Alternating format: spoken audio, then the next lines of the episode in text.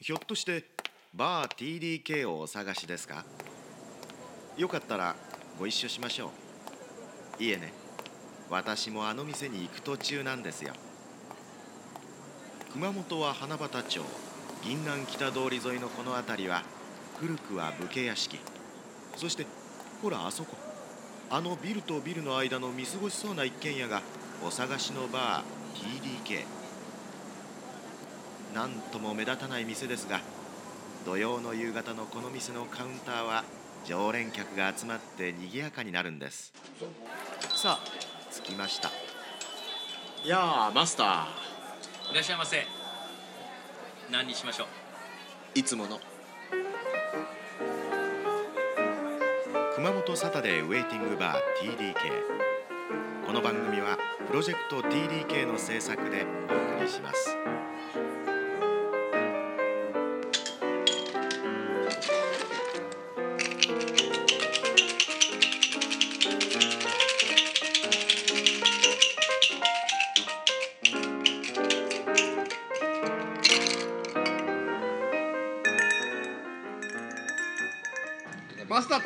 先生お帰りなさい。ただいまーいやいやいや。やっぱさすがに疲れたよ。10日？と10日間。10日。はい。10日間。そして今回はあの東北地方がですね、もう晴れの日が一日もなかった。へえあそうですよね。なんかそうそうそう。テレビでやってたなんか東北豪雨とか言ほって。とんど雨、へえ、じゃあ逆に大変でしたね。そうですね。だから、うん。去年は、うん。あのすっごい暑かったんですよ、うんうんうん。でもう例えばほらき僕ら九州で熊本じゃないですか、うん東北涼しいでしょうなんて言われて、うん。いやとんでもないと、姉さん確かにその湿度はないにしても日差し鋭いし、うん。暑いし、だからもういや東北って暑いよなんて思って行ったんですね、うんうん。だからでも今回はこのね前のボイスメールめっちゃ涼しいそうそう。うん逆逆に寒い。寒い。であのー一応ですよ。一うん。応そのほらあのウィンドブレーカーじゃないけどそういう薄手のうん。薄手のやつは持って行ってたんですよね。うん。長袖を。でもあのーまあ、一緒にいた高田先生たちとかは、うん。まあ、その去年僕があまり暑い暑いって言ってたもんだから、持って行ってないわけですよね。うんで僕らはそのあの肌寒い時にこうウィンドブレーカー着て、うん。高田先生寒い時にバーテンダーのベストを。はい、寒かったっすか？寒かったです。T シャツ重ね着してベスあのベスト着て。へえそしてうろうろうろうろなかなかなシュールな光景だったんですけどね何箇所ぐらい行ったんですか今年今回は地域でいうと、えーまあ、福島県が南相馬相馬ですね、であと、まあ、宮城県が、まあ、石巻でイベントをしたのとあとさっき申し上げた東松島うん。であとは、えー岩手県に入って陸前高田そしてまあ釜石そして大土でカクテルを作るそうですね。カクテルパーティーっていうかそのまあいわゆるこう、うん。カクテルのイベントが合計でえーっと7回8回か8回へー。そんなにあったんですか？は何杯ぐらい作ったんですか？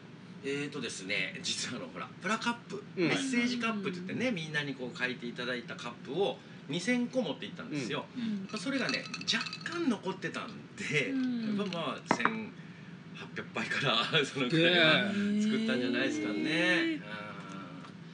やっぱりあの九州のみんなからのあのメッセージをね、やっぱりみんなこうじっと見てくれて中にはこれは持って帰っていいんですか？みたいな人もいて、うん。持って帰ってくださったりとかですね。で去年と同じところに行ったところもあるんですか？はい、去年と同じところが福島県はそのまあ、えー自立支援研修所の、うん。えー遠藤豆さんと、ああ、フォそれーチュンクッキーだ。フォーチュンクッキーのとこ今回動画が残ってますけどね、それとあとその今度は相馬市にある工房黙々ってこれもまあうん。同じようなところですね、そこが全く同じところ、うん。そしてもう一箇所はそのありがとうおつしろくフェスティバル、はいはい。いわゆるアリフェスのブース、これが同じところですね。あとはもう新しいとこ。ろ新しいとこ。へえあのー陸前高田に関しましては今去年まではその米崎小学校の仮設団地ってところでやってたんですけど、米崎小学校の仮設団地がもう閉鎖になると。うん。でまあまあ閉鎖になるっていうのはいいことですよね。人がこう減るっていうのでいいことだと思ってたんですけど、まあ、今回はちょちょっと離れた旧米崎中学校ってところでやったんですけどそこにもまあ仮設団地があるんですよね。あこれ酒飲みやるそうそうそうそう。だからほらあそこの市はあのいち早く、えー仮設団地を作ってねその当時は評価はされたんですけど、うん。やっぱり時とともに教育の場所がねその奪われてるっていう、まあ、そういう問題もね若干あるようなところで。でまあもうそ先の話に戻るけどよかったなと思ってたんですよ。でところが現実はですね その米崎小学校に住んでらっしゃる方々仮設に住んでる方々がうん。仮設に移ってくださいみたいな。ああ仮設から仮設に仮設から仮設っていうねまあこれはちょっとうん。まあねやっぱりなんなんとも言えないなんとも言いようがないですね。って思いましたね。であとまあその石巻ではロングビーチハウスさんっていうちょっとねレストランみたいなところでさせていただいたり、収録したとこね。収録したとこです。そうそうそうそう。なんで女の子の部屋で収録したんですか？男の子の部屋は汚い。からていうか誰の部屋だったんですか？えっとねとあの熊本の豊川さよちゃんと、はい。あと大分のあの酒井和美ちゃんっていう子が2人で泊まってて、うんうん。で、まあ、その日の夜はその部屋に大島啓太が泊まりましたけど。三人。あのドミトリーっていうんですか、うんはい。そうそうそうそう。まあそんなとこでしたけどね。まあでもあれでしたよ、うん。あの高田先生、まあ、年齢的にも60過ぎてらっしゃる、ね初参加ですよね。はいなんで参加しようと思ったんですか？うーん行きたかったんです答えになっとらん。山があるからみたいな答えはダメですはい。あのうーん去年一人で転々あとやっぱ人妻をナンパしたかった、ね。それは別の人だ。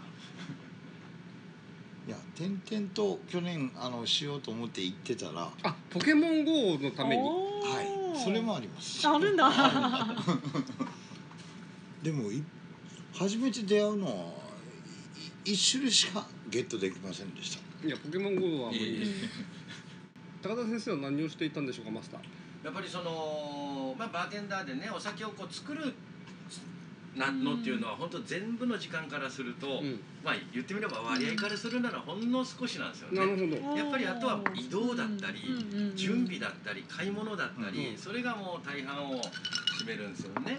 でその中でそのやっぱりこう重いじゃないですか瓶とか、うん氷とか、うんまあ、そういうのはやっぱり、まあ、今回行った若い仲間たちも言ってましたけど高田先生タフですよねみたいなね、うん。重いものを率先して持つみたいな。でも。失礼ながら先高田先生が一番力なさそうに見えます。そう見えますけどね。だからもうみんなそれがびっくりだったんですよ。うん。そこがやっぱ元小学校教師の。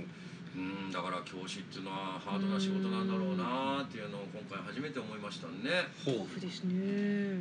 いやでもあのいろんな向こうの、えー東北の皆さんからも、みんなからこう僕たちが高田先生って呼ぶもんだから、うんうんうん。もうみんなが高田先生高田先生っていうふうにね声をかけてくださって。ちゃんと東北でも先生だったもうのとこ東北でも先生謎の先生。謎の先生。それで何の先生ですかとか聞かれると、もうほら、まあ、高田先生を知ってる人ならわかると思うけど私は産婦人科ですとかなんか 受けにもならない。聞く人はそうなんですかって聞いちゃうじゃないですか。先生やってください。先生何の先生なんですか？産婦人科です ダメだ。ダメだ。全然全然そのねなんかこう本人は受けるつもりで言ってるのかもしれないんですけど、それが全然受けなくて、ね、そうですかってしか言わないそうですかってですねねそうそうそうそう。まああの高田節炸裂でしたよ東北でも、モノマネする人も現れて向こうの人がですか？それが上手なの。先生のものまねをする。まだねあって会ったばっかり会ったばっかり数時間しか経ってないのにもう真似がうまい。えよっぽどネタになってたんですか先生。え大体朝何時に起きてるんですか？大まあ日によって違ったけど大体6時とか7時ですよね、早ーでまずどうするんですか？まあ、もちろんまずこう着替え。はい、ものその日のスケジュールにもよるんですけど、まずまあ着替えてでまずそのコンビニにまず寄ります、まずコンビニ。うん。朝飯。朝飯みんなで買って、うん。うん。そしてまあ作業をしたりで、まあ、その場所によっては朝ごはんが出るところもあるしああなるほど。でまあ朝飯をじゃあまあ7時とか8時とか食って、はい食べて。まずそこの時点でまずその朝飯を7時に食うって生活するまずしてない人たちでしょ。そうそうそうみんなしてない。の朝飯なんてまだ夜食の時間帯じゃないですか。そうだ。で朝飯を健康的に食って、でそしてみんなで、えー会場の設営に出かけました、うん。うん。そしてテントを張ったり、うん。荷物を運んだり。それは午前中。午前中。そのカクテルパーティーののあの準備ですね。その場所はその仮設とかそういうとこ？いやその時は、えー、と大土のアリフェスの会場。はいはいだからまあ一日たりとも同じスケジュールはないっていうか、だからスケジュールを把握しとかないと、うん。結構大変なんですよへね。ーでまあ最初の頃あの高田先生とかあんまりそういうのを把握されてなくてですね、うん。もういっつもじゃあ行くぞって時に先生いないんですよ。で？パッと見ると向こうのでタバコ吸ってんの。あ れ？あミーティングとかしないんですか？いやまあ必ずやります必ず、うん。でそのささすがに2日目のミーティングはで とにかく皆さんあのスケジュールをですね工程表を出してるんだから せめて把握してくださいっていうね、えー苦言がただ出ましたですね旅行のしおりとかないんですか？そうそうそう。そうそうこの人なんかあの修学旅行の引率とかしてたのかな？プロのはずですよね先生。一番大勢連れて歩くのにね。一番あの集団行動に向かなかった。そうですね。いやいやラジオですのでうなずかないでください。やっぱ食い物とか楽しみ。え？やっぱ楽しみはあるんですよそういうハードなスケジュールの間もうやっぱとにかくこうスーパーとかで買い物するわけですよね、うん。できるだけ現地で物は買おうと思ってるので、まあオレンジジュースだったりね、うん。ソーダだったり氷だったりそのできるだけ買おうと思ってるのでまあ見るときに、まあ、ついついやっぱお魚売り場とか見ると、やっぱりほら九州とは全然違うんうものが売ってあるわけじゃないですか、で例えばホヤなんて言ったらこっちで、あスーパーで売ってんだ。スーパーでゴロッと売ってうん丸まんま98円とか、そのえ？ままそのままへー。98そんな。朝どれほやみたいな。あそんな感じそんな感じ。そんなみんな感じ 普通にじゃあ家で食べるんですね。みんなうん。へえじゃあそういうのをつまみにそうそうそう飲むわけですね。でもほらちょっとスーパーの閉店間際とかになっちゃううんちょっと遅くなったりすると、もう刺身とかなくなって惣菜とかもちゃんとあってそのね半額シールみたいな腐りかけのほや半額でいやいやさすがに生鮮品はねもうあれやけど惣菜ですよ。うん。うん。惣菜なんかもやっぱりほら味付けがちょっと違う。そうですよ違うでしょ。ね。結構なんか辛いんじゃないの？なんかうんやっぱちょっとうんなん。か九州の濃いさとは違う濃いさがありますよね、あんま甘くないみたいうんな甘くない甘くない。ちょっとしょっ辛い感じなんですか？うーん。なんかこうしょっ辛くはないけど、しょ醤油がないみたいななんかうんに煮込みみたいなのはそんな感じですへねえでもやっぱりこうどうしても自分らはほら人の家だったり、うん。ね、そういうところにお邪魔したりするのでそそこの味とかいうのも面白いですようん。ね。こんなものが食えるかとか言って。あのなんかありました？先生そんなの。いや全全然なかった。全部うまかった全部うまかった。さっきから話に出てるアリフェスって何なんですか？ああいいです。アリがいっぱいいるんですか？ヒアリとか。ありがとうです。ありがとうロックフェスティバル。あロックフェスなんですね。はい。え音楽フェス。はい。えやっぱあのあれですか？あのサマソニみたいな感じですか？いやーだからありがとうが言えるっていうか大土から全世界にありがとうを言おうというフェスティバル。です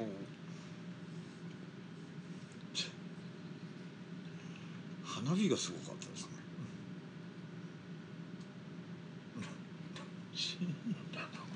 いやいやいやこの僕の顔いちいち見なくていいですから。TDK で珍しいこの間が。これは十分に生かしましょうね。えアリアナ・グランデとか来るんですか？いやあのありがとうを大土から言おうと。一番あれがありがとうが似合う町にしようしようじゃないしたい。えどんなミュージシャンが来るとですか？三宅伸二さん。お宮城さん最近あれですよね。なんかあのソウル系の二人組の若い女の子のと組んでなんかやってますよね。なんとか宮城真実っていう今曲で出してますよね。三宅さん結構いろんな人たちとね、ユニット組んでるしほら石ちゃんとかもやってるしね、うん。山崎正義とかもやってるし、うん。いろんなあの人たちとね組んでやっててやっぱり今回もそのもちろんそのメジャーどころの人 メジャーどころっつってもね、うん。そのうん。まあいわゆるあの超メジャーではないですけどまあまあそのねあの要するにインディーズじゃない人たちも出るんですけど、うん。もちろんインディーズの人たちもたくさん出て、で中にはそのインディーズといえばみたいな。大島大島啓太大島啓太とかはいうんあと花男くんとかですねなんかいろいろうん出て、まあ、今回のあのステージの第一発目は大島啓太でしたからえね、ー。朝一9時からスタートした。9時半。から早く。9時半のステージでえらい。早いビールですね片手においとかやってましたよ、えー。朝9時にビール片手に多い。であのー今回はですねあのコルツって、まあ、ば若いバンドがいるんですけどそれのゲストにこうザ・モーツの森山達也さん。が来てへうんびっくりしましたね。森山達也来たっすか？はい。そしてお酒作らせていただきました。もあそしてあのーうん。イベンターとか一切入れないの？あのフェスティバル。えどこが主催してうるんですん彼ら。か彼らって？大土の地元の人なんですがその例えばその、えーいろんなところから机を借りてきたりテントを借りてきてる、その段取りも全部自分たちでやって、うん。テントの組み立てと撤収も全部自分たちでやって、ミュージシャンのブッキングとかそういうのも全部自分たちでやって。熊本でいうところ琉球の風みたいなもんですね。ああ似てるかもしれないですね、あうん。似てるかもしれない。そういう意味ではね。で今回のその先生のカクテル作ってるっていうのは例えば子供さん用の子供カクテルとかやったんですか？はい。子供さん。子供さんやった。はい。どんな感じだったんでいやすかーもうみんななんかよろよろ喜ぶというか体中で喜んでくれるんで体中っていうか体で喜びを表現してくれて本当に嬉しい嬉しい嬉しいっていうか、だからボランティアだとかなんだとかいうよりはもう交流をしたという感じですね一緒に楽しんだに楽しんだはいうんでもスタッフで行ってたんですけども彼そのある男の子がおりまして彼はそのアリフェスにあ今18歳だそうでうん。あと2年後はアルコールが飲めると、うん。アリフェスに行って、うん。うん、大分ベイビーズのブースに行って、2年後飲むのがうん。楽しみって言ってですね、うん。いました、2年後楽しみにしてるっていうことはなんかその大分ベイビーズがずーっとブースを出してるっていうのはもう彼の頭の中ではうんもうあの当たり前なんですね自分が二十歳になった時に絶対このブースに行くぞっていうのを語ってくれましたもんね。ということは高田先生も2年後もいるんですね。はい。おお、えー。行きたいです。じゃあもう来年も再来年もうん。でやっぱり今回その僕もこう長く参加したのって 2, 2回目じゃないですか、うん。それまでにちょこちょこはねその足を運んだことあったんですけど。でやっぱりこう長くいるとその分長くその地元の人とね、うん。話ができたりして。でやっぱりそのまあ今年もまた来たよみたいな話になるんですけど、あの陸前高田とかに入った時にね景色がまるっきり変わってるわけですよ、うん。去年と。うん。もうその道はねできてると去年までなんかこう海が見えてたのにこう海がもう見えなくなってるとかその防潮堤が立ってとかとかまあ新しい家もたくさんできてでまあショッピングセンターみたいなねそういうのもできてまあどんどんどんどんそうやってこう進んでいってるんですけども、まあ、見た目はですね。でもさっき一番最初に言ったように、ね、住んでる人間は例えば仮設団地から仮設団地に移る人とか。ね、生活は何も変わってないとか、だからそういうのを考えると、まあ、今回すごく考えたのは、まあ、よくテレビとかで復興復興僕らも使う言葉ですけど復興っていうのは一体何何をもって復興っていうのかなっていうのは今回ものすごく感じてきましたよね。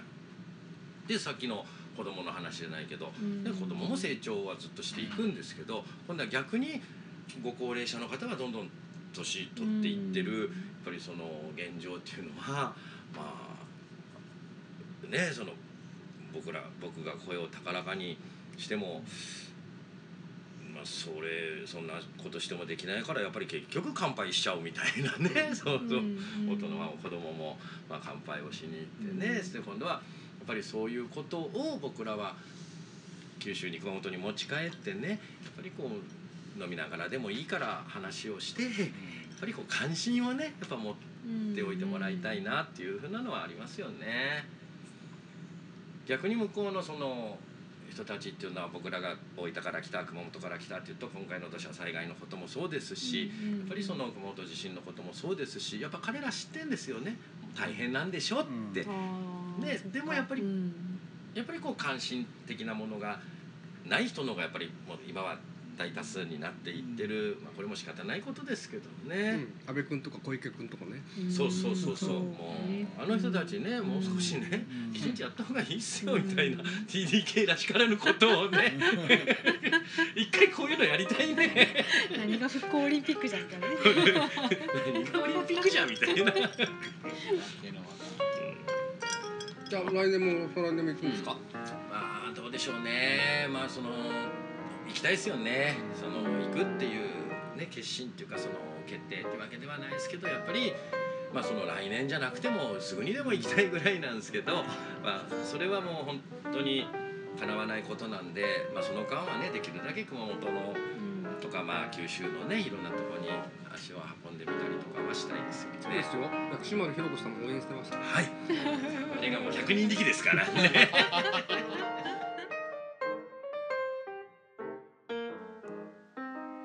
Kumamoto Saturday Waiting Bar TDK. This program was brought to you by Project TDK.